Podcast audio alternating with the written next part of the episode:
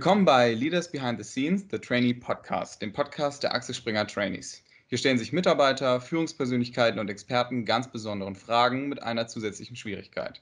Alle Antworten müssen so kurz wie möglich sein, denn wir wollen natürlich möglichst viel erfahren und haben dafür nicht allzu viel Zeit. Ich bin Vincent, ich bin seit 13 Monaten Sales Trainee bei Media Impact und als Trainee durchläuft man in einem 18-monatigen Programm verschiedenste Bereiche des Konzerns, also Axel Springers, und bekommt dabei vielfältige Einblicke und sammelt auf jeden Fall eine Menge Erfahrung. Das geht von der Vermarktung über Stationen bei der Redaktion und Classifieds.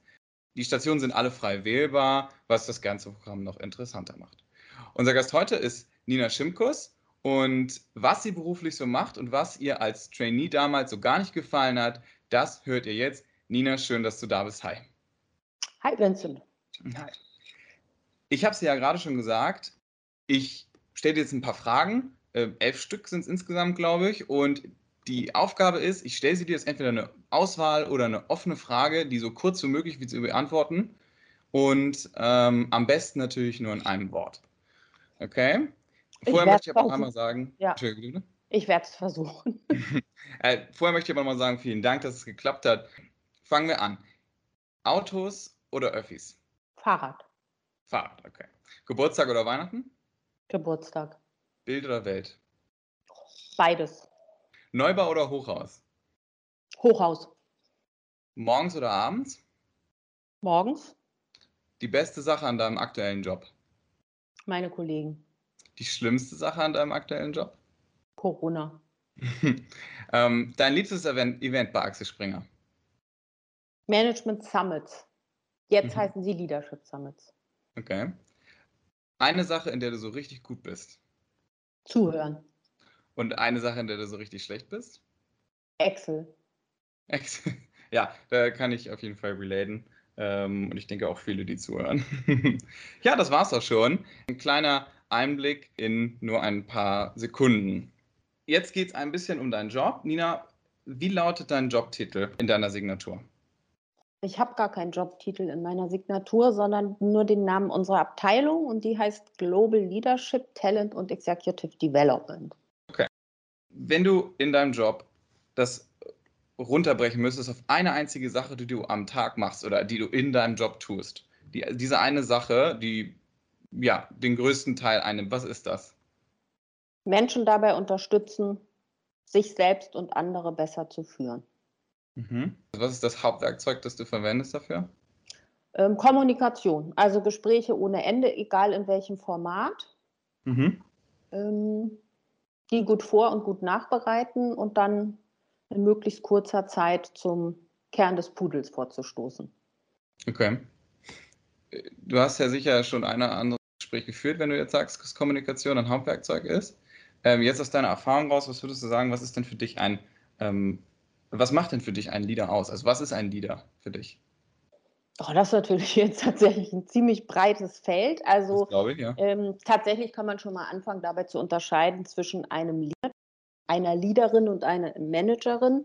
Mhm. Ähm, wobei Leadership für mich tatsächlich stärker den Fokus auf andere Menschen mitnehmen, sie inspirieren sie mitreißen angeht und das Thema Management mehr in die Richtung der Organisation auch von Führung, von Prozessen, von Teams betrifft. Also Rückfrage, willst du tatsächlich mehr was zum Thema Leadership oder mehr zum Thema Management hören? Boah, das ist natürlich jetzt äh, eine gemeine Rückfrage. Geht sowohl als auch? Ja, also ich sage mal so, ich kann ja vielleicht die Brücke schlagen zu dem, Gerne.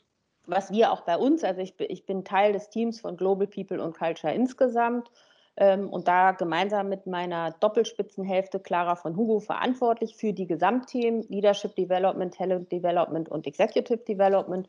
Und eins unserer konkreten Produkte der letzten Monate war die gemeinsame Entwicklung mit Führungskräften, mit Mitarbeitern, mit Nachwuchsführungskräften, mit dem Vorstand zum neuen Axel Springer Leadership Playbook, tatsächlich einem Wertegerüst, an dem wir uns als Führungskräfte und insbesondere der Vorstand und auch die Kolleginnen und Kollegen, die direkt an den Vorstand berichten, messen lassen wollen. Und da gibt es drei ganz klar definierte Werte, also unsere Leadership-Werte. Die kennt ihr wahrscheinlich alle. Ich wiederhole sie trotzdem nochmal. Have empathy, empower your people und deliver results. Und das ist de facto schon das, was wir für sinnvoll erachten, was ein Leader oder eine Leaderin ausmachen sollte bei Axel Springer, aber im weitesten Sinne auch meine persönliche Erfahrung über Axel Springer natürlich hinaus. Mhm. Also ich glaube schon, dass es so Kernkompetenzen einer Führungskraft sein sollten, gerade auch mit Blick auf die Zukunft. Und ich sage mal so, das ganze Thema Leadership und Führung jetzt explizit auch zu Zeiten von Remote Work und Corona und virtuellem Arbeiten hat natürlich nochmal eine ganz besondere Bedeutung bekommen. Ja, da gebe ich dir recht. Das ist auf jeden Fall, wenn du sagst, Menschen mitnehmen, äh, gerade jetzt in der Zeit ist das natürlich äh, ein sehr komplexes Thema. Was sind Attribute, die so ein, eine Führungskraft auf gar keinen Fall mitbringen sollte? Also was macht, was ist ein schlechter Leader sozusagen? Ein schlechter Leader ist tatsächlich, glaube ich, jemand, der Menschen nicht entwickelt, also kein Interesse daran hat, Einzelne weiterzuentwickeln, Teams weiterzuentwickeln, auch sich selbst nicht weiterentwickelt. Jemand, der, ich sage mal, Weiterentwicklung eher verhindert und blockiert. Ein schlechter Leader ist jetzt sehr defizitorientiert, ist jemand, der nicht Transparenz kommuniziert, jemand, der keine Fehler zugeben kann, jemand, der nicht ständig darum bemüht ist, auch sozusagen das Gegenüber wahrzunehmen und zu gucken, was kann ich denn eigentlich dafür tun, um die andere Person besser zu machen oder mhm. auch jemandem einfach zu helfen, den Job besser zu machen.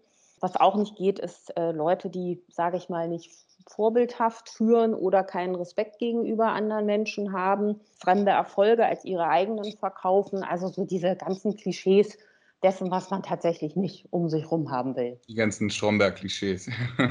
ja, zum Beispiel. nee, also ich meine, dieses Entwicklungsthema, das ist ja wirklich, also ich meine, bei Axel Springer nehmen wir das ja sehr ernst, die Entwicklung von jedem Individuum. Aber ähm, ich denke, dass das wirklich eine Schwierigkeit ist für Führungskräfte, denn am Ende hat man ja, also ist das ja auch für die Führungskraft und für die Abteilung, in denen die Person arbeitet, ja auch ein echter Mehrwert. Eine Person, die sich weiterentwickelt hat, im Positiven natürlich, beruflich in der Thematik vielleicht, ist ja nun mal auch einfach ein Mehrwert für die Abteilung und das Projekt, an dem die Person arbeitet. Also daher ähm, ja, kann ich das gut nachvollziehen. Ich habe mir jetzt noch aufgeschrieben, dich zu fragen, wer bei Axel Springer deiner Meinung nach ein sehr guter Leader ist. Oh, diese Frage. Also ich sag mal so, richtig beurteilen, wer ein guter Leader ist, kannst du ja vor allem auch danach, von wem du selbst geführt worden bist. Und deswegen, ich kann das de facto am ehesten sagen für die Personen, die mich bei Axel Springer auch geführt haben oder führen. Mhm. Das fängt natürlich, ich sag mal, bei uns ganz oben im Vorstand an, wobei ich jetzt keine direkte Mitarbeiterin unserer Vorstände bin. Deswegen würde ich dazu jetzt sozusagen explizit nichts sagen, aber ich kann de mhm. facto sagen, dass mein jetziger Chef Tillmann Knoll und auch mein weiterer Chef Florian Klages für mich wirklich tolle Führungskräfte sind. Weshalb? Auch weil sie, okay, das sind jetzt sehr unterschiedliche Typen von ja. ihren Persönlichkeiten her, aber weil sie einfach, ich kann die jetzt nicht zusammen in einen Topf werfen. Nein, nein, es wird sonst gibt es auch alles in Ordnung. Aber wenn ich sozusagen bei, also jetzt bei Tillmann Knoll bleibe, weil er tatsächlich der Vorgesetzte ist, an den ich direkt berichte, gemeinsam mit Clara von Hugo, der ist wahnsinnig berechenbar und verlässlich. Also das heißt, du kannst dich, was ich sehr wichtig finde für Führung, dass du diese Verlässlichkeit hast in dem, dass du nicht mit Unberechenbarkeit zu tun hast, dass du dich aufeinander verlassen kannst. Ich habe jemanden, von dem ich unglaublich viel lernen kann, der sehr offen ist, aber auch für Feedback und der sich auch nicht scheut, wenn ich ihn frage, mir Feedback zu geben. Das finde ich wichtig, wo es keine ich sag mal so, auch Geheimnisse gibt im Sinne von, dass man nicht auch darüber sprechen kann, was einem nicht gelingt oder wo man Dinge selbstkritisch sieht. Und das Wichtigste für mich einfach absolutes Vertrauen und maximaler gemeinsamer Spaß an der Arbeit. Ja. Also ja, Raum für Humor und also Beklopptheiten müssen da und erlaubt sein. Und das ist für mich tatsächlich mit essentiell, um glücklich und fröhlich und gut meinen Job machen zu können. Ja, ich glaube, für viele Leute sind das bestimmt auch wichtige Werte, die ein Leader mitbringen sollte. Also würde ich auf jeden Fall so direkt unterschreiben. Lass mich noch ein, zwei Sachen dazu fragen, ähm, also zu deinem Traineeship fragen. Du warst ja selber Trainee bei Axel Springer. Ja. Ja als Trainee ist man häufig der Situation ausgesetzt, dass man in neue Teil Abteilungen kommt. Ich überspitze das jetzt mal absichtlich, man muss sich da erstmal beweisen. Häufig sind das ja Themen, die man ja gerade lernt. Dafür macht man das Traineeship ja auch irgendwo. Also äh, höchstwahrscheinlich wird man da schon Affinität zu haben, aber noch nicht komplett in dem Bereich. Und deswegen frage ich jetzt einfach mal, ja auch überspitzt, der Trainee, der ja dauernd wechselt, dementsprechend keine richtigen Kompetenzen in spezifischen äh, äh, Abteilungen, ähm, die nicht richtig mitbringt, ähm, der auch dauernd was anderes sieht, ist der für dich nicht einfach nur ein besserer Praktikant? Also was, was ist da der Unterschied nochmal? Also da gefällt mir die Frage überhaupt gar nicht, weil besserer Praktikant für mich so was Abwertendes hat. Also Praktikanten und Trainees, so in meiner Wahrnehmung, und das sage ich ja jetzt aus der Erfahrung selber, Trainee gewesen zu sein, das sollte für mich ehrlicherweise überhaupt gar keinen Unterschied ausmachen, außer dass du vielleicht ein anderes Programm in dem Sinne durchläufst. Und ich sage mal, ein Praktikant kann genauso gut Karriere oder bei Axel Springer machen oder einen coolen Weg bei Axel Springer einschlagen wie ein Trainee. Es kommt da tatsächlich auf die Person drauf an. Und ich glaube, im Trainee-Programm mit dem gefühlt Mindset oder der Haltung eines Praktikanten da einzusteigern, ist genau die richtige Haltung, nämlich tatsächlich ein Bloody Beginner zu sein. Ja. Insofern, nee, also äh, Trainees sind keine besseren Praktikanten, Trainees sind Trainees, Praktikanten sind Praktikanten und im Grunde haben Trainees vielleicht dadurch, dass sie in verschiedene Bereiche reingucken können, einfach nur andere Ausgangsvoraussetzungen, um ihren weiteren Weg bei Axel Springer zu gehen. Aber ehrlicherweise würde ich sagen, genau die Chancen haben vielleicht etwas weniger gut strukturiert, Praktikanten auch. Okay. Das ist eine diplomatische Antwort auf jeden Fall. Ja, aber ähm, ich kann vielleicht als kleine Anekdote, ich kann aus meinem Trainee-Programm berichten, das habe ich ja, 2001 gut. angefangen, also gefühlt vor, da ja Springerjahre doppelt zählen, vor fast 40 Jahren. ähm, und damals gab es, ich habe in der Unternehmenskommunikation mein Trainee-Programm absolviert oder schwerpunktmäßig absolviert. Damals gab es einen Engpass bei uns im Sekretariat. Da war krankheitsbedingt aus verschiedenen Gründen komplett das Sekretariat ausgefallen.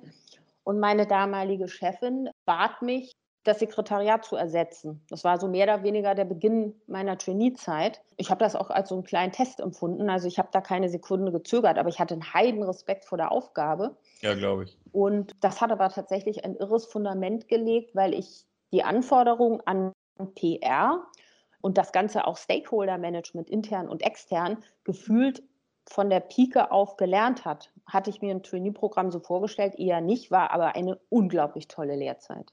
Mhm. Ja, das wäre auch meine nächste Frage gewesen. Was war, was war das, wo du sagen würdest, das Beste an deinem Traineeship? Ist es das? Oder würdest du sagen, das war das, wo du gesagt hast, wow, das war wirklich over the top? Oder gibt es da noch was anderes, wo du sagen würdest, das war auch so gut, das Beste an deinem Traineeship? Also ich sag mal so, mein Traineeship, ich habe äh, ziemlich, ich habe sehr viel und lange und ausführlich und voller Genuss studiert. Das heißt, ich war schon echt ziemlich alt, Ende 20 im Vergleich zu euch Jungspunden heute nach dem Studium einzusteigen ins Trainee-Programm und hatte vorher schon extrem viele Praktika in der Medienbranche gemacht.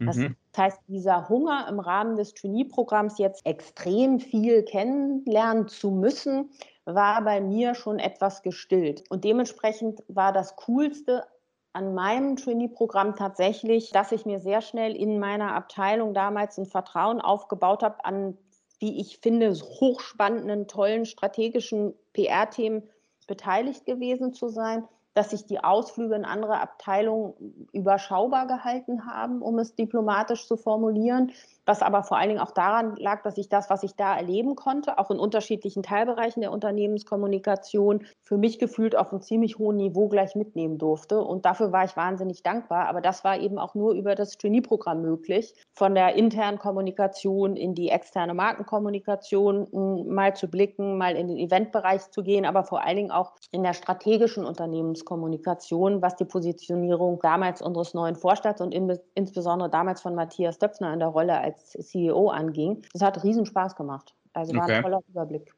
Okay. Wenn du daraus jetzt einen Tipp definieren könntest für aktuelle Trainees, was, was wäre es, was würdest du jedem aktuellen Trainee oder zukünftigen Trainee, jedem hier der, jetzt raten mit der Erfahrung, die du da gemacht hast? Ich glaube, es ist wichtig, dass man sich vorher tatsächlich in so eine Selbstreflexion geht und überlegt, worum geht es mir? Also in welcher Phase meines Lebens bin ich? Wie viel Praxiserfahrung habe ich so schon gesammelt? Und was ist so mein Zielbild für das Programm?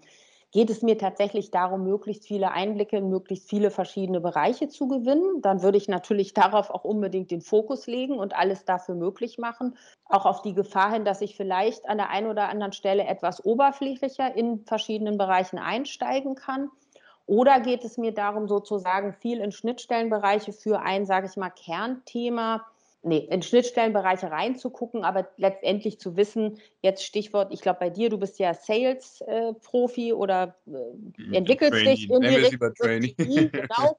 aber du willst sozusagen in den Sales-Bereich rein und du sagst, das ist irgendwie ein Herzensthema für mich, dafür brenne ich, äh, dann ja. würde ich sagen, okay, mach einen Ausflug in irgendeinen anderen Bereich, der wichtig ist auch für Sales und schnupper gern auch in irgendwas mal rein, was dich einfach interessiert, aus so einer Leidenschaft heraus. Aber guck schon, dass du das machst, was eben auch auf Sales einzahlt. Mhm.